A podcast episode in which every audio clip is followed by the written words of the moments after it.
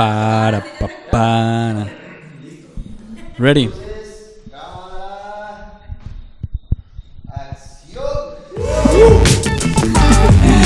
Ah, bienvenido a Línea Curva. ¿Cómo estás, bro? Un honor, bro. Un honor Qué conocerte. acá. Un honor estar acá. Ya. Conocer tu tierra. Conocerte a ti y tu esposa. Qué chido, bro. Qué bueno tenerte acá. Ah, ¿Quién sos? ¿Por qué no te presentas a la gente que nos está escuchando? Ya, ¿Quién es pues, Jonathan Sánchez? Mi nombre es Jonathan Sánchez. Estoy desde, junto con mi esposa desde hace un año y un mes plantando una iglesia en Horizonte, Monterrey. Soy parte del equipo eh, de Horizonte. Ah, mi nombre es Jonathan Sánchez. Mi esposa es Blanca Sánchez. Mi hijo que acaba de cumplir a cuatro meses y hoy cumple cuatro meses, tres días de que nació. Entonces estoy enamoradísimo y con ganas de ya de volver a casa eh, y abrazarlo y estar con ellos. Prácticamente eso, eso es quien yo soy. Muy bien. Sí. Eh, eh, es, es el formato 10 de 10. Te voy Ok. a hacer 10 preguntas. Ya 10 anteriormente lo habíamos hecho. Sí, No te acordabas, No pero me sí. acordaba, pero sí. Pero sí lo Ya. habíamos hecho. Eh, ahora ya formato audio es Ya, válido. sí, sí, sí, y sí. video, al parecer. Sí. Súper chido. Sí, eh, um, estabas toqueando tu Instagram. Porque eso es lo que hago cuando voy a entrevistar a una persona. Me meto al Instagram para ver. Ok, qué- ok, qué se puedo- vale, Sí, sí. Entonces tengo tres preguntas de tu Instagram, más o menos. La primera es: ¿qué es lo que más ha- has aprendido de ser papá en estos meses? Uf. Man, eh, yo, yo pensaba, siendo un 4 muy 4, que iba a llorar mucho, ¿no? Que, que iba a ver el bebé y que iba a llorar y, ah, rápido, y, y que iba a tener ese, tipo de sentimientos muy fuertes rápido. La verdad es que cuando nace eh, mi hijo, no lloré, siendo yo muy sentimental, o sea, en realidad sí, un, un acontecimiento como ese sí te pega bastante, pero no lloré hasta el día siguiente que amanece y me doy cuenta que tenemos un pequeñito, bro. Y creo que lo que más he aprendido de, de caminar estos cuatro meses junto con mi esposa, eh, uno, un par de cosas las que más puedo resaltar. Lo primero es que mi esposa es una guerrera incansable, que el amor de, de- mamá es increíble, eh, cómo, lo, cómo lo trata, cómo lo ama. Cualquier mamá al, al- al- que su cuerpo se vea expuesto a un embarazo, cualquier mamá o cualquier mujer podría tener ciertos sentimientos hacia su hijo de, híjole, o sea, ¿sabes? porque su cuerpo cambia y eso. Y yo veo cómo ella lo ama, cómo ella eh, lo, lo levanta y cómo ella lo cuida y cómo ella le, le transmite un amor hermoso. Lo primero es que aprendo que mi esposa es una guerrera, que muchas veces no llegué a entender el estima o no llegué a entender lo, lo valiente que es. Yo le decía, una de las frases que siempre le he dicho desde novios es que ella es, ella es fuerza vestida de ternura, porque es muy fuerte y a la vez es muy tierna. Pero no es hasta que tiene al bebé que digo, wow, ella es fuerza vestida de ternura. Uno, el amor que ella le da me, me pone un estándar enorme del amor que yo puedo darle al bebé. O sea, el amor que yo le dé a, este niño tiene que ser igual o mejor que el que ella le da. Que va a ser imposible que sea mejor porque no. Pero sí, ella me, me pone un estándar hermoso de, de amor hacia él, que lo he aprendido viéndola como, ella, lo, ella lo ama. Y dos, eh, en sus primeros segundos de vida me enseñó, eh, no tiene que ser tan grande como para enseñarme algo, pero ya me enseñó en realidad que con una sonrisa y con, con verme a los ojos es como quebrantas el corazón del Padre cómo conmueves el corazón del Padre. Y obviamente entender el amor del Padre hacia mí, ¿no? Y, y lo, me lo ha enseñado Él, entonces qué chido. Sí, eso, eso he aprendido. Wow. En estos apenas cuatro meses de, de que nació, nació en mi cumpleaños. Ah, ¿en serio? Entonces sí, Cumpleaños, ok. Sí, cumpleaños, sí, de ajá, cumpleaños el, cumpleaños el 28 de septiembre y es, es medio normal cuando es, cesárea. Fue regalo. Sí, literal. completamente. Eh, cuando es cesárea o cuando es operación, eh, es, es normal que puede llegar a nacer en alguna fecha. ¿Por qué? Porque eliges qué día va a nacer. Pero cuando es natural, no es tan Es común. Cuando salga así. Y fue natural. Y Ah. llegó en mi cumpleaños. Y es hermoso, o sea, quedó así perfecto. Mi esposa cumpleaños el 12, yo cumpleaños el 28, el bebé cumpleaños el 28, cumplimos aniversario en septiembre también, entonces... Septiembre es el mes. Septiembre es el mes de, de la fiesta. Ah, muy bien, muy bien. Otra pregunta, estaba, estaba revisando tu Instagram, bajé mucho esta vez. Ajá, Y vi un reportaje de Azteca 13. ajá, sí. Sí. y salías rayando paredes. Sí. Grafiteando. Sí.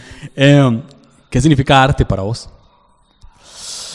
Es una pregunta muy amplia, pero la puedes responder con lo que te salga. Una, una de las cosas que más me llegó a entender, eh, yo no es como que tengo un gran, gran pasado dentro de la iglesia, ni nada. Eh, hace seis años llego al conocimiento y, y me cambia la vida por completo. Mm, Y me llega cuando yo estoy trabajando para una marca de tenis, haciendo graffiti, muralismo, lettering, viviendo la vida de, de- de ensueño de cualquier grafitero que crece un poco y ahora le pagan por hacer graffiti.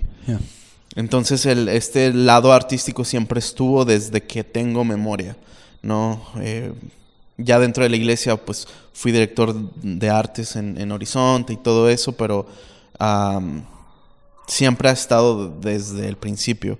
Pero no es hasta que entiendo el amor de Dios hacia mi vida que siempre lo dije de esa manera, que Dios es el verdadero artista o un artista real, real completamente.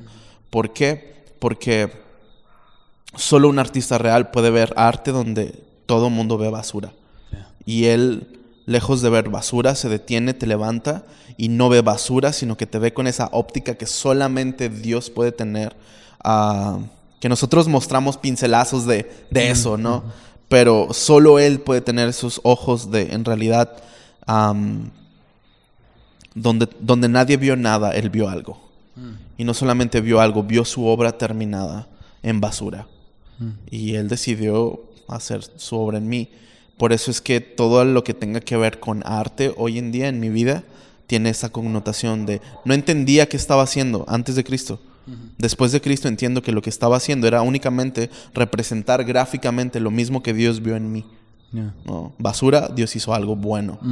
Y, y eso me ayudó a entender increíblemente cómo ser alcanzado por Dios. Estaba en la calle, literal en la banqueta, mi vida era una basura y Dios decidió hacer su obra en mí. Y lo decía ayer, puse una, tenía una foto del bebé y de mi esposa y le decía a, a la gente, no merezco eh, agarrar la mano de ese bebé, ni besar la mano ni, ni los labios de esa mujer. Tengo motivos para estar agradecido. Entonces, arte para mí es la representación de Dios, directamente del amor de Dios, que donde no había nada, Dios hizo algo, Dios vio algo, Dios lo levantó, lo restauró y, y creó algo que hoy en día soy por mera gracia y hablo de ser salvo y de ser perdonado y de ser redimido. Esa es una buena obra de arte. Wow, claro. Ya, Ah, sigo, sigo bajando. Bueno, no, esta vez subo sube. y encuentro tres fotos de una misma persona. Que no es tu esposa. Ok, ok, ok. Eh, Ah, ya, ya, eh, eh, es un hombre. Ok, ok. Y la foto es muy similar. Va. Y es Jonathan Domingo, que lo tuve en, en, en 10 de 10 la temporada pasada. Eh, no, te quería no te iba a preguntar esto, Ok. pero al ver cómo lo honras, cómo hablas de él, ¿qué representa él en tu vida? Como amigo, como pastor, como persona que conoces, como Bro. plataforma. Man. Eh,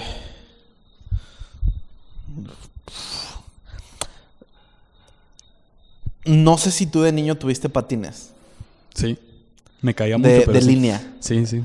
Por eso me caía. Ok. ¿Nunca, ¿Nunca usaste solo uno? No. Así de que te pones uno y con el otro con tu tenis eh, normal y, y solo usabas uno para ir más rápido. Yo lo llegué a hacer. Entonces, para no caerme, yo usaba solo uno. Y siempre lo he pensado así. Creo que en alguna situación se lo llegué a decir. Jonathan Domingo para mí representa el hombre que me puso el otro patín y me enseñó a andar. Wow. Yo, yo podría, en mis intentos, haber hecho un grupo de jóvenes en una ciudad pequeña donde estaba. Yo estaba en Durango, ¿no? Y, y, en, y- en mis intentos de querer hacer algo dentro del reino, eh, fui y daba media hora de clases de graffiti en una, en una prisión y gracias a eso me daban otra, otra media hora para que yo pudiera hablar de Biblia. Y, y yo era ese niño como con un patín tratando de andar en el ministerio y tratando de hacer algo de impacto dentro del reino en una, en una ciudad muy pequeña, mi ciudad. Y, y de repente llega Jonathan y me dice, si te pongo el otro patín puedes ir más rápido. y, y- si te enseño cómo hacerlo no te caes. Ese es Jonathan. O Wow. sea, sin, eh, sin conocerme me da su amistad y coincidimos por el arte. Él aprecia mucho el, el arte y un día me invita a hacer un mural en, en- en su iglesia en Horizonte y, y de ahí un año después me invita a pastorear jóvenes y un año, un año y medio después me casa y un año después me, man- planta- me manda a plantar una iglesia. Dime tú si no me puso el otro patín y me dijo, dale, tú puedes. Me compartió su plataforma, no tenía por qué. Y había muchos que podrían hacerlo con un, con un trasfondo mucho más honorable quizá que el mío. Y él decidió compartir su plataforma, compartir sus recursos, compartir su sabiduría, compartir su casa, incluso hasta su salario conmigo. Mm. Y, y eso es él para mí. Entonces, ¿cómo no honrarlo? Claro. Aparte, es mi mejor amigo. Me lleva un año de, de, de edad, y un año y medio de edad. Y, y lo honro como si fuera un hombre adulto. Pero también tengo su amistad como un joven, Ya. ¿sabes? Mm. Y eso es Jonathan Domingo. O sea, lo honro. Qué chido que pueda hacer esto con mis mejores amigos. Y, y este, para mí, Jonathan Domingo es eso. No Oh. sé si está rara la imagen, pero. ya. Está está súper bien. De hecho, cuando lo entrevisto, le pregunto cuál es el top de predicadores. Mm, Y te menciona ahí. mm. Top de predicadores favoritos. Entonces creo que la... Qué, qué, qué difícil, porque. Ya, pero en eso, a eso me refiero de. De. De. Que te levanta en fe. Um, Él oh, es un hombre de fe. Sí. sí. ¿Por qué cree que ya? Chiste, chiste, pero ya. Um, él cree en vos, te pone el otro patín y te manda. Sí. Literal, una- ahí ya cambia de, de, de, de, una imagen de que me pone el otro patín. Literal, me da un patín. Sí. Y te empuja. Sí sabes que es un patín, ¿no? Sí. Una patada. Ah, no. Ya. Ok. Y te... Chiste, bro. Sí, perdón, Sí. no lo entendí.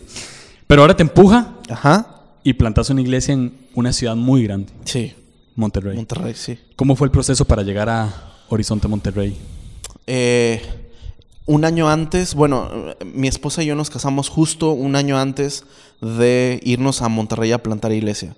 Estábamos durante la conferencia de 2017 eh, y, y iba a ser la conferencia en agosto. Eh, creo que fue, creo que esa conferencia fue en julio de 2017. 2016, julio de 2016, este, es la conferencia. Yo me casaba una semana después de la conferencia. Entonces estábamos organizando conferencia y organizando la boda. Y durante conferencia me dice, en un año se van. ¿A dónde? No sabemos. Pero Dios nos puso plantar una iglesia y ustedes se van. Me lo está diciendo a una semana antes de casarme. Entonces cuando mi esposa y yo nos casamos, ya nos casamos con un peso, con un siguiente paso, ¿sabes? Y así ha sido la vida, así ha sido nuestra vida, paso tras paso tras paso. Y cuando antes de tomar la decisión de casarnos, o antes de casarnos ya formalmente, oficialmente, eh, él llega y me dice eso. Entonces cuando tenemos la luna de miel, pensamos ya en eso, ¿no? De que Dios le estaba dando un norte a nuestro matrimonio, un propósito a nuestro matrimonio, que no tenía que ver con nosotros, que tenía que ver con su obra y que Dios quería hacer su obra en Monterrey y que nos estaban mandando a nosotros. Mm. En, en obediencia dije, va, al principio. Mm. Luego le dije, no. Oh. O sea, pasaron unos cuantos meses y tengo que ser honesto. eh, era irte a una ciudad tres veces más cara de lo que estás acostumbrado. eh, solo porque am, teníamos un equipo y el equipo que se iba a ir con nosotros poco a poco empezó a tomar la decisión de decir, ay, creo que no. Lo entiendo. Lo entiendo completamente. Y yo hablé con Jonathan, le digo, bro, creo que no nos vamos. Y, lo que él me dice es, tienes razón. O sea, tú po- podrías, em- podrían pasar más años y tú hacer exactamente lo mismo. El grupo de jóvenes iba excelente, con, una, con un alcance regional hermoso, grande, increíble. Dios estaba haciendo algo increíble. No pareciera que sería el mejor momento de que me quitaran. ¿No? o, de que entre- o de que transicionara el ministerio. No parecía el mejor momento, pero sin duda Dios le estaba diciendo ya. Y yo así como, pero es que estoy a gusto, ¿no? Estoy cómodo, estoy viviendo el sueño, me gusta. Pero si es lo que me pides, vamos a hacerlo. Esa fue mi respuesta inicial. Pasan los meses y llega el momento donde le digo, creo que no nos vamos. Y Jonathan me dice dos cosas. Uno, nos va a doler que te vayas, porque pues te vamos a extrañar. Y dos, a quién mandamos. Cuando me dice a quién mandamos, yo dije, esto no se trata de mí ni de él, se trata de Dios. Dios le está diciendo claro que vamos a plantar una iglesia. Y si no soy yo, va a ser alguien más. Ya. Entonces eso me, me- me abrió el entendimiento y dije, no soy yo yéndome a plantar una iglesia, no es Jonathan yéndose a plantar una iglesia, es Dios enviando a la iglesia a plantar otra iglesia, otra, otra habitación en, en otra parte del país y quieren enviarnos. Entonces, va, le damos. Tres días después de que le digo que no, él me dice, piénsalo, óralo, háblalo con tu esposa, háblalo con Dios y hablamos. Llega tres días después y me dice, bro, ya lo pensé, no te tienes que ir. Le dije, sí me tengo que ir. Por él, en, en, en el rollo amistad diciéndome, no te tienes que ir, o sea, tranquilo. Y yo, va, sí me voy. Wow. Entonces, Porque, sí, lo entendí, o sea, no se trata de mí ni, ni esto es Dios sí, mandándonos. te iba a hacer esta pregunta, que qué fue lo que te impulsó al final a decir sí. Y sí. Eso, entender que, que eso, Horizonte Monterrey, iba a existir con o sin mí. Y de eso, de hecho, de, de eso se trata la iglesia. Vas a existir contigo y sin, y sin, y sin mí. ya. Eh, con o sin ti, conmigo y sin ti, como sea, no va- la iglesia va a continuar. El, el plan eh, o, o la oportunidad que tenemos es como darnos cuenta como iglesia de Dios, si quieres hacer algo en mi ciudad, en mi país, aquí estoy. Es lo único que nos toca hacer. Es lo único que nos toca eh, hacer a nosotros. Es Dios, si quieres hacer algo, aquí estoy. Pero cuando, te, cuando Dios te mande, ojo con tu respuesta. Mm.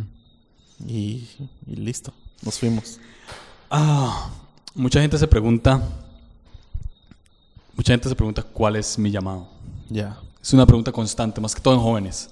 Inician y, y empiezan, a- se hablan de ministerios y se hablan de que tal puede ser pastor, tal puede Sí, ser profeta, tal sí. puede ser apóstol, tal. ¿Cuál es mi ministerio? Y es una incógnita que existe en muchos. Sí. Qui- Quiero hacerte la pregunta a vos. ¿Cómo supiste cuál era tu llamado? Me gusta esta entrevista porque en realidad te estás metiendo bien profundo en mi mente ¿Ya? y en mi Instagram. Ah, pero muchas veces yo me sentí como un tonto. ¿Ya? Porque muchos de los que tienen un llamado hoy en día, algún profeta vino y les dijo lo que harían. Mm. Y toman eso como un llamado. Que si a mí nunca nadie vino y me profetizó que iría a las naciones y que conquistaría? Que si a mí nadie me dijo nada? Cuando yo empiezo a darle al ministerio y Dios empieza a abrir puertas, llegó este a mi mente. ¿Fue sentido común o fue llamado? Porque sentido común te hace ver la necesidad y cuatro muy cuatro vas a ir a la necesidad Yeah. y la vas a atender, ¿no? Ujú. O fue llamado. Y ahí fue donde dije, híjole, quizá me he estado moviendo solamente porque vi la necesidad y quise hacerlo, pero a mí nadie me ha dicho nada. Por eso quizá me ha ido tan mal. Eso es lo que yo pensaba, ¿no? Y incluso un familiar muy fuerte eh, o, o de mucha relevancia para mí me dijo, ¿y tú por qué te tomas a pecho lo que la Biblia dice? Hablando de la gran comisión y de los discípulos. Literalmente lo que me dijo fue, ¿y por qué piensas que te lo dijo a ti si se lo dijo a los discípulos? Eso es lo que un familiar te dice. Eso es lo que alguien te dice. ¿Y tú por qué te lo... Se lo dijo a ellos, no te lo dijo a ti? Ese tipo de cosas me hacían cuestionarme y, y decía, híjole, o sea, solo yo, yo solo quería predicar y fui a una cárcel y me dejaron predicar y me dejaron enseñar graffiti. Eso es todo lo que yo quería hacer. Recuerdo en mi primer predica hablé de la de la de los de lo de la parábola de los talentos. ¿Qué dije? ¿Quién sabe, bro? no tengo idea. Pero solo era un cor- no te rías. Pero so- solo era un corazón de Es que me imagino las, las primeras prédicas. Sí, sí. y, y menos cuando... Sí, y...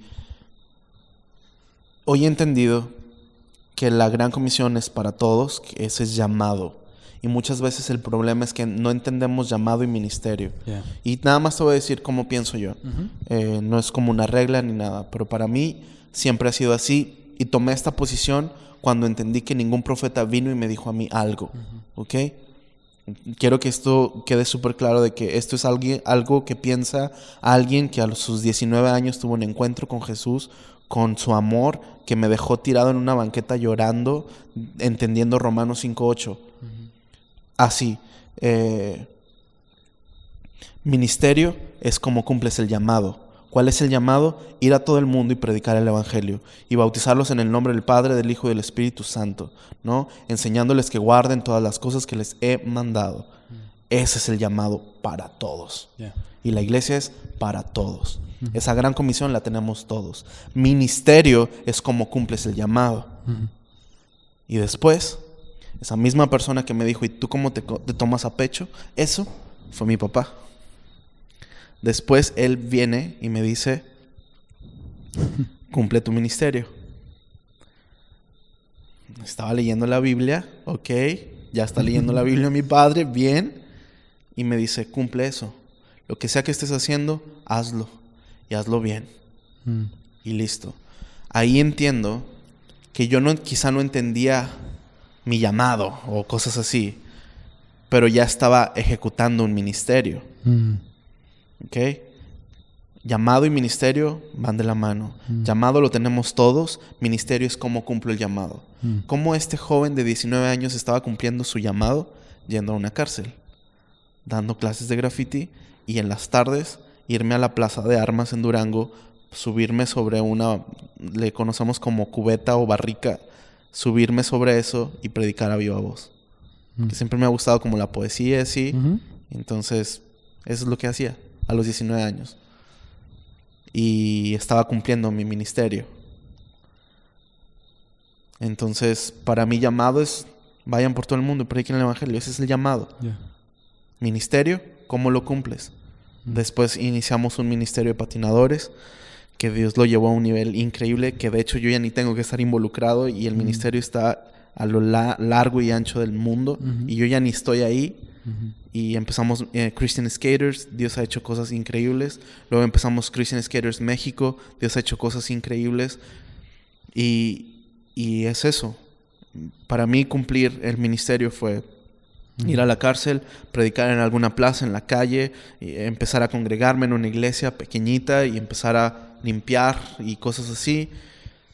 Ese, hay- ese es para mí llamado es eso. ¿Y Yeah. cómo lo he cumplido? Eh, ya sea en una patineta o pintando o las hoy hoy las cosas han cambiado pero así empecé y ya Sí.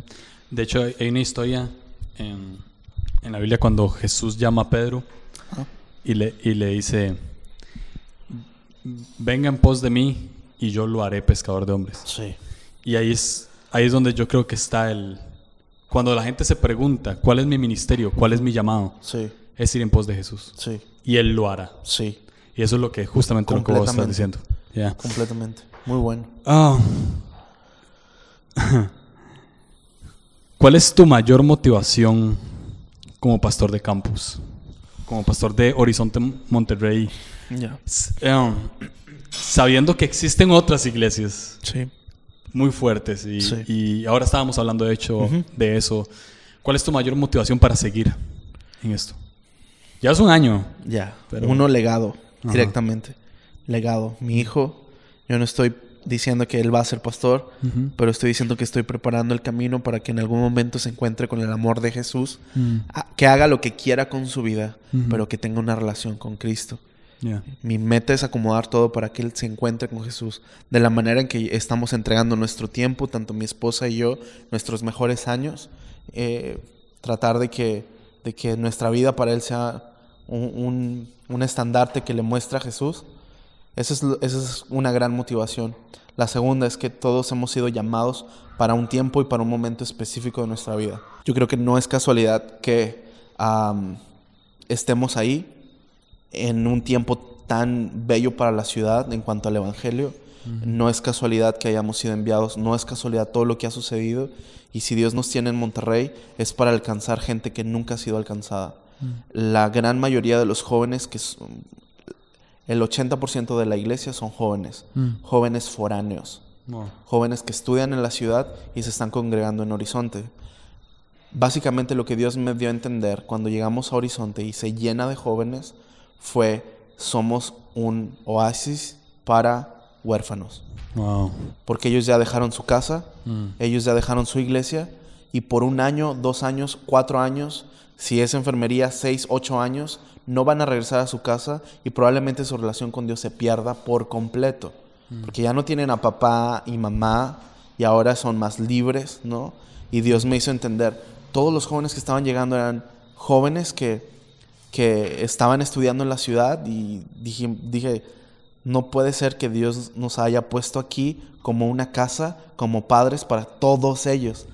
Y entonces eso me dio a entender, uno, hemos sido llamados y puestos en Monterrey para hacer una casa para un montón de huérfanos. Mm. Queremos que se sientan en casa, que se sientan cuidados, amados, protegidos, en, con- en comunidad con más jóvenes, que no están solos, ¿no? Ah, y dos, hemos sido llamados a, a alcanzar el que nunca ha sido alcanzado que escuche el Evangelio quienes nunca lo han escuchado. Y vamos a hacer de lo que tengamos que hacer para, para que ellos algún día lleguen al entendimiento de gracia, de amor. Y, y teniendo esas cosas bien claras, no importa lo que pase como alrededor. Tenemos, lo tenemos eso claro y vamos a seguir adelante y caminando. ¿Cuál es tu mayor temor como pastor? Mi mayor temor como pastor eh, creo que reside mucho en ah, dos cosas que lejos de darme temor me inspiran a en realidad tener las cosas claras. En Juan, lo, que, lo que nos describe ¿no? es que a menudo pecadores de muy mala fama venían a escuchar las enseñanzas de Jesús. Y son dos cosas. Tenemos en esa escena dos cosas. A menudo, pecadores de muy mala fama. Te pone un tiempo, te pone personas y el tipo de personas. Pecadores de muy mala fama. Mm. Venían a escuchar las enseñanzas de Jesús. Dos cosas. Yo quiero que pecadores de muy mala fama vengan a Horizonte Monterrey. Wow. Es más, llámale Hilson Monterrey. Llámale el nombre Alcance Monterrey. Llámale el nombre de la iglesia que tú quieras. Mi sueño y mi anhelo para la iglesia es que pecadores de muy mala fama vengan. Mm. Quizá no conoces, pero mi sueño es que Babo de Cártel de Santa llegue a la iglesia.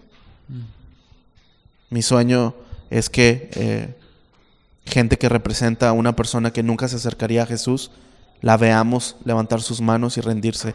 Hey, en Hillsong, en Horizonte, en Alcance, en la iglesia que sea, que vengan a los pies de Cristo. Que pecadores de muy mala fama vengan a escuchar las enseñanzas de Jesús. Y eso abre en nosotros una responsabilidad en segundo plano. No dice que a menudo pecadores de muy mala fama vengan a ser entretenidos. Que pecadores de muy mala fama vengan a ser rechazados. Que pecadores de muy mala fama vengan a recibir crítica. Que pecadores de muy mala fama los pongan en un, en un, en un estándar que no pueden llegar a cumplir porque son pecadores de muy mala fama. Dice que pecadores de muy mala fama a menudo vengan o a menudo venían a escuchar las enseñanzas de Jesús. Si pecadores de muy mala fama están entrando, se está cumpliendo una parte de eso. La responsabilidad de nosotros es que en realidad escuchen las enseñanzas de Jesús. No. ¿Cuáles enseñanzas? Amen unos a otros. Hey, si ven a este niño, ok, así como él se me acerca a mí, así es el reino de los cielos. Niños acercándose a su padre. Así de accesible. Esas son las enseñanzas de Jesús. ¿Cuál es mi mayor miedo? No hacer eso. Ah. O no ser eso. El día que eso suceda, amén, yo no estoy para nada haciendo. La estoy regando. Mm. Y, y si algún día, no sé, ves que no lo estoy haciendo, quedas autorizado completamente en llamarme y decirme, bro, no estás haciendo para lo que tú fuiste llamado. Que, que a menudo pecadores de muy mala fama vengan y escuchen las enseñanzas de Jesús. Yeah. Puertas abiertas para el pecador y la responsabilidad de nosotros que estamos como hablando en ese momento, darles a Jesús, darles a Cristo. Ten, ten Cristo, ten a Jesús. Entonces mi mayor miedo es no ser ni hacer eso. Ese Ah. es mi mayor miedo. Oh, Bro, y discúlpame si estoy medio trabado, pero quedamos que iban a hacer preguntas al momento. Y estoy No, tratando de, tranqui, tranqui. de responder. Esas son las que me gustan. Yeah. Yeah. Eh, bueno, vamos cerrando la entrevista. Ok, Pero tengo serie de preguntas rayo. Sí. ok, ok. Relámpago. Son, sí, exacto. Lo primero que se te venga a la mente. Ok. Ok. Marca de tenis favorito. Vans. Especialidad de café favorito. Calita, güey. Ok. Comida favorita. Eh, tailandesa, mexicana. Predicador top. Jonathan Domingo. Banda de música preferida. eh, eh, Deftones Living Banda Horizonte. Podcast favorito. Eh, armadillo, completamente. Serie favorita. Eh, eh, ¡ah! ¡Ah! Serie favorita, se- serie favorita, este, Mentes Criminales, Ok. Ah, versículo favorito. Romanos 5.8. Ok. eh, ¿Te gusta Tusa? No. Truco favorito en skate. Ah, kickflip. Yeah. Ok, listo. Eh, Esa estuvo buena. ok.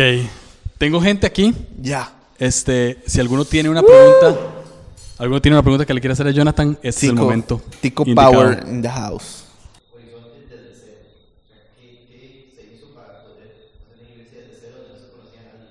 ¿Cómo inició Horizonte desde cero? Ya, desde cero. Desde cero tiene dos caras. Una que eh, somos parte de una iglesia que Dios, Dios nos ha dado un pastor, que Dios nos ha dado un legado con Juan Domingo desde que llega en los 70s para, para, para México, ¿no? El papá de, Jonathan Domingo. Este, eh, luego Jonathan continúa su legado, luego nos unimos amigos a parte de su equipo y empezamos campus, empezamos iglesias. El mismo año que se abre Horizonte Monterrey, se abre Horizonte Mexicali y Horizonte Quiliguas, que este campus de Quiliguas es en la ciudad de Ensenada también. Mexicali está a tres horas de, de Ensenada y Monterrey pues está a un vuelo de dos horas. Si quieres aventurarte el trip en, en- en road trip, te salen 30 horas o algo así. Pero eh, el cero tiene dos caras. No es tan de cero cuando tienes un legado tan hermoso como el de Juan Domingo y el de Jonathan Domingo. No es tan de cero. Pero es de cero en el punto donde llegas a la ciudad, llegamos mi esposa y yo solos.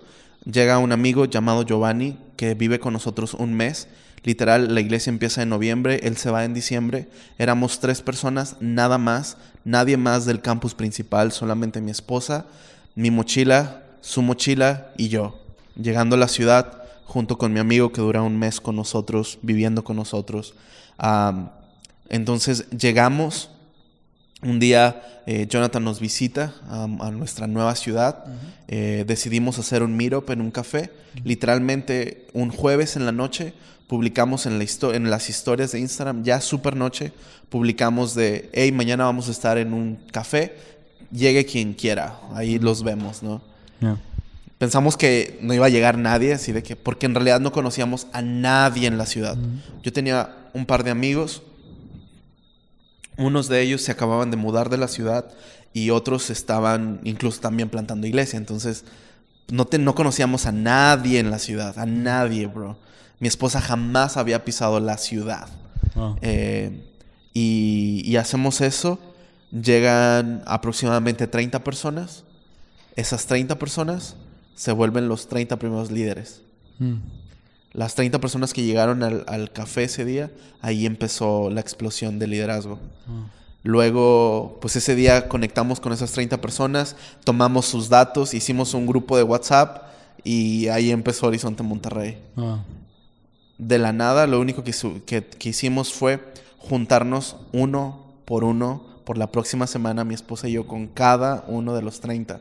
Conocerlos, cómo vienes, cuál ha sido tu trasfondo, eh, cómo, cómo transicionaste tu iglesia anterior, cómo está tu corazón, cuáles son tus dones, tus talentos, qué esperas de, de la iglesia, a dónde Dios te está guiando. Tratar de conocer eso para empezar de esos 30 a sacar a, los prim- a la primer camada de líderes, que eran seis líderes. Mm. Kits, montaje, creativo, adoración o worship, eh, bienvenida y misiones. Seis áreas en las cuales hoy son los pilares de la iglesia en cuestión de liderazgo. Como nos movimos a, a Monterrey sin liderazgo, sin equipo, en estos 30 vimos la capacidad de que de ahí tenía que salir la primera camada de líderes. Mm. Así empezó Horizonte Monterrey.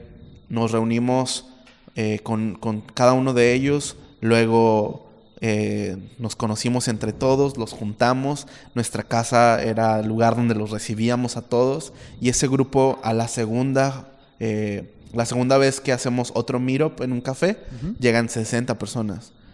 Mm. Ya teníamos un equipo de voluntarios de 60 personas para la primera reunión de interés Wow. o la, le llamamos noche de visión. Yeah. Teníamos el, equipo, el staff completo para la primera noche de visión. Como estábamos llegando nosotros y a la par también estaba llegando Hillsong, eh, la iglesia o el, el- Sí, la gente estaba un poquito resentida con el nombre Noche de Visión. Mm. Pensaban que llegábamos a quitar gente de iglesias y todo eso. y decidimos no llamarle noche de, eh, noche de interés o reunión de interés, sino noche de visión. Mm. En esto presentamos no solamente la gente, sino la ciudad, que yo no vengo a robarme gente. Yo vengo a presentar una visión y si la visión de mi casa se parece a lo que Dios te está hablando a ti, súmate al equipo. Mhm. Pues si yo hago una reunión de interés, como que ellos pensaban que íbamos a sacar gente o así. Y no. Entonces hicimos, no quisimos hacer muchas noches de visión, hicimos dos. Una en un patio de una casa y otra ya más formal en un teatro que nos prá- prácticamente nos lo prestaron Mm. eh, en, el, en un museo de historia mexicana en el, en el, en el barrio antiguo de Monterrey. Yeah. Entonces solamente tuvimos dos, dos noches de visión. En la segunda dimos eh, a conocer cuándo iba a ser el lanzamiento. Ya podíamos empezar una congregación con, con, con, eses- con esas personas. Mm. Eh, entonces así empezó Horizonte Monterrey. Empezaron con 60, digamos. Con, como con s- 60 voluntarios. ¿Hace cuánto? Hace un año. Hace un, hace un año, un mes. ¿Y ahorita? Ahorita eh, de voluntarios no tengo idea cuántos son, porque en realidad está en rotación completa. Liderazgo se mantuvo, pero ahorita en el, en el grupo, lo voy a hacer así, literal, sí en, el, en ese grupo que empezamos aquella noche de. WhatsApp.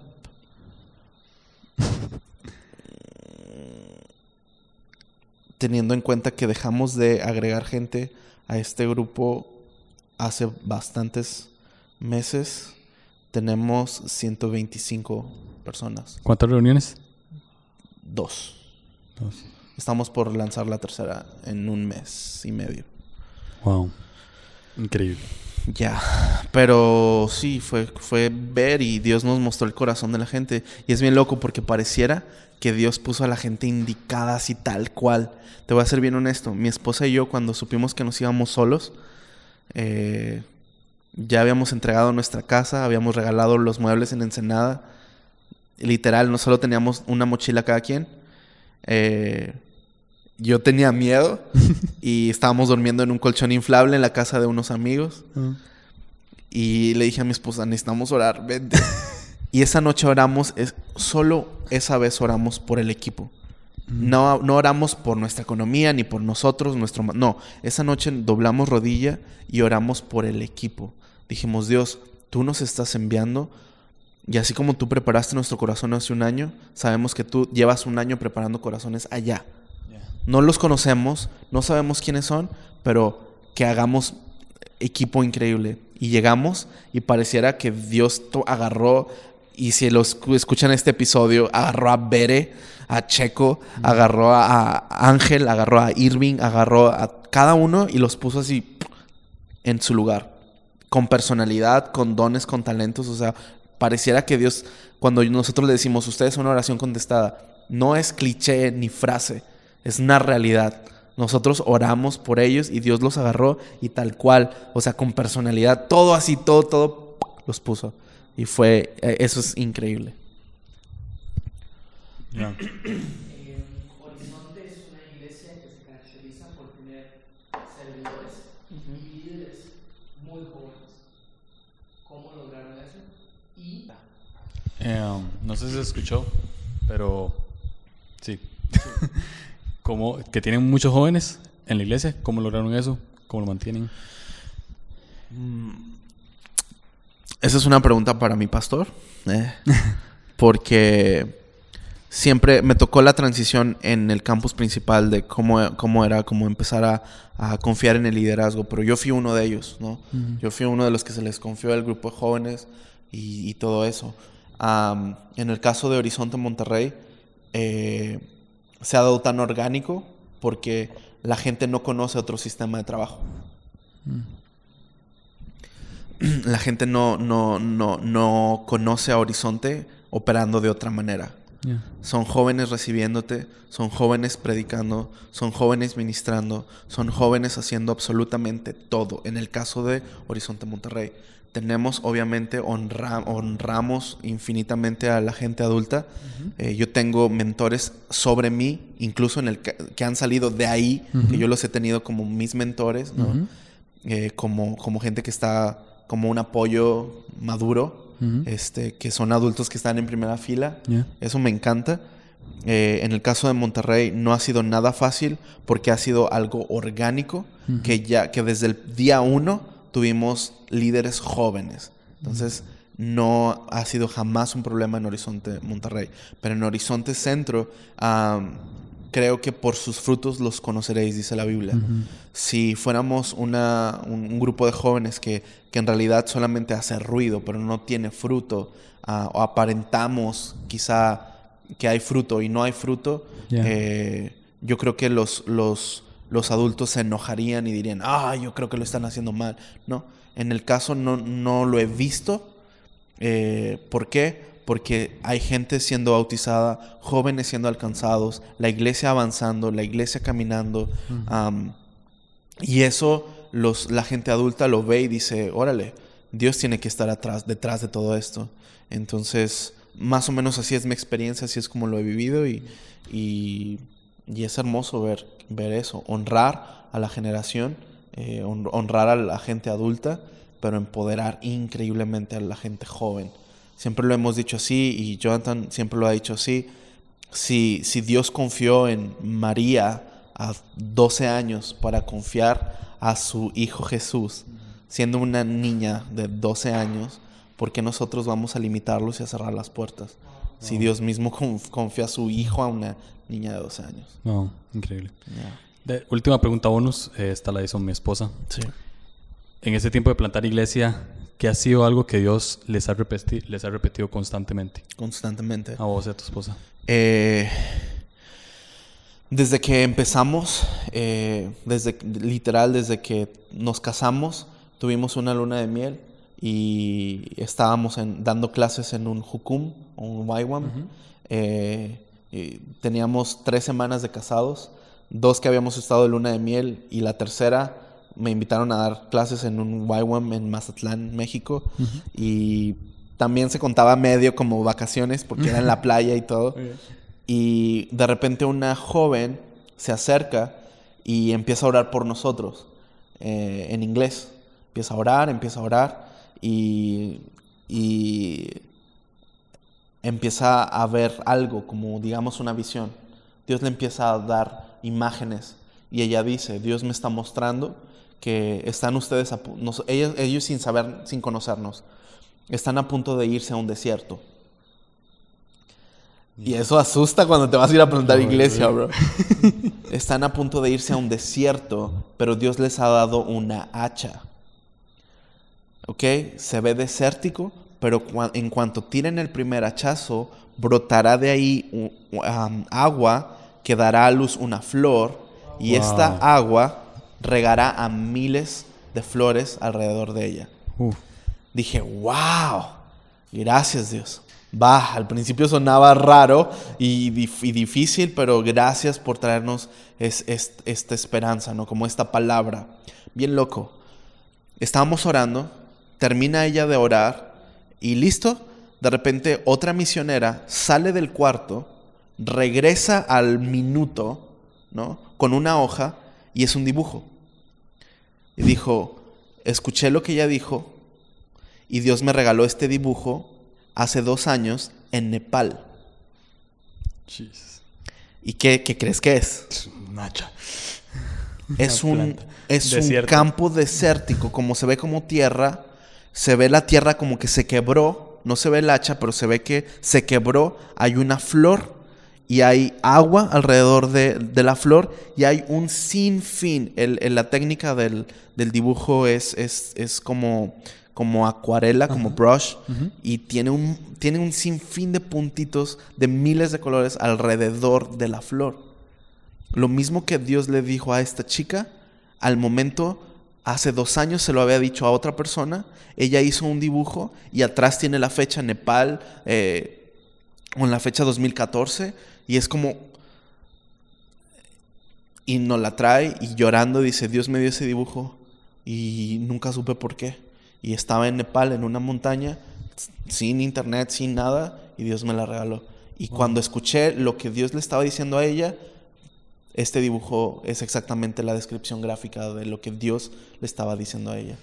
Y bro, eso para nosotros, para mi esposa y para mí, men, yo lo veo no solamente como Monterrey, yo lo veo como horizonte.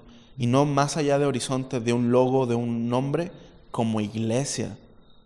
Somos parte de algo más grande que un nombre, Yeah. más grande que un edificio, más grande que un logo. Somos parte del reino. Y si estamos en el reino y somos del reino, tenemos que tener mentalidad de reino, hechos y actos de reino, palabras de reino, pasos de reino, fe de reino, ¿no? Ah, y lo creo así. Yo le dije a mi esposa, ella nació eh, en Guadalajara, Jalisco, en un rancho, eh, lejos. Nace, ella nació en la ciudad de Guadalajara, pero sus padres vivían a lo profundo de un campo, súper lejos. Y de la nada Dios, tiempo después, la lleva a un instituto bíblico, pasa siete años en un instituto bíblico, dos como estudiante, cinco como staff. Yo, nas- yo, yo nací en una ciudad, en, una, en, una- en un estado grande de México, pero una ciudad pequeña, ¿no? Lej- ah, separado completamente de lo que hoy veo. Y Dios unió esos puntos. Y yo le digo hoy a mi esposa, o sea, yo no me la creo que Dios nos haga parte de su plan. Yo no me la creo que tú y yo estemos juntos. Y, y- cuando veo esto, yo veo que cada joven, que cada campus, cada iglesia representa una flor. Pero se necesita valentía para ver el campo desértico y aún así decir, me vale, voy a ir porque Dios lo dijo. Y aunque se vea desértico, Él me ha capacitado y Él me ha dado un hacha, es decir, me ha dado las herramientas necesarias para romper la tierra y que eso sea de bendición para alguien más. Pero mi esposa y yo, entre nosotros, es como vamos a romper la tierra, vamos a plantar árboles. No nos va a tocar ni la sombra de esos árboles, ni nos va a tocar alimentarnos del fruto, pero a otros sí. Vamos a romperla. Y eso es lo que mo- nos motiva y, y eso es lo que para nosotros es el, como el ADN de, del por qué estamos donde estamos y hacemos lo que hacemos. Ya. Siempre termino la- las entrevistas completando una frase. O sea, te doy, empiezo una frase y vos la terminas. Ok. Como vos quieras. Te puedes alargar, puedes escribir un libro después de la frase o puedes nada más terminar la frase. Ya. Vivir por fe me ha enseñado que. Vivir por fe me ha enseñado que que vivir por fe es vivir muriendo. Así. Jesús lo dijo, y aquí voy a escribir un libro. Ah, Pero Jesús dijo, el que quiera venir en pos de mí, nieguese a sí mismo, tome su cruz y sígame. Mm, Entonces, Jesús muere en una cruz y en su manera de morir define nuestra manera de vivir. Wow. Entonces la vida cristiana es vivir muriendo. Mm, La vida de fe es vivir muriendo. No, no sé lo que va a pasar, no, no, no tengo idea, pero sin duda Él me dijo, vas a morir. ¿Por qué? Porque te negaste a ti mismo, tomaste tu cruz y si tomaste la cruz es que te van a crucificar en el Gólgota. Vas a morir. Entonces, vivir por fe es vivir muriendo, poco a poco. Por eso vemos a Pablo en los últimos de sus días siendo más dócil, más noble, más tranquilo, más, más, más sencillo, Ya. ya no tan tenaz, tan aguerrido, ¿no? Lo vemos quebrantado bajo el calor del sol de su fe. Y hoy hablamos de él y hoy él nos inspira, entonces eso. Sí. Wow. Muchas gracias. Un honor, bro. Gracias Gracias por- por, darme la estar acá. oportunidad. Y qué honor y qué chido conocerte al fin en persona, conocer Ya. a tu esposa. Eh, es muy chido poder ah, estar acá. Eh, sigue adelante. Eh, síguele dando. Y cuenta con un amigo en México, en Monterrey, y una casa. Y así. No, no, gracias por estar acá y para mí es un honor tenerte acá y creo que todos aquí aprendimos muchísimo. Yo aprendí demasiado y de verdad, gracias. El, el- el público puede hacer ruido, ¿no? Sí, ahorita sí, ya. Yeah. Ya. Listo.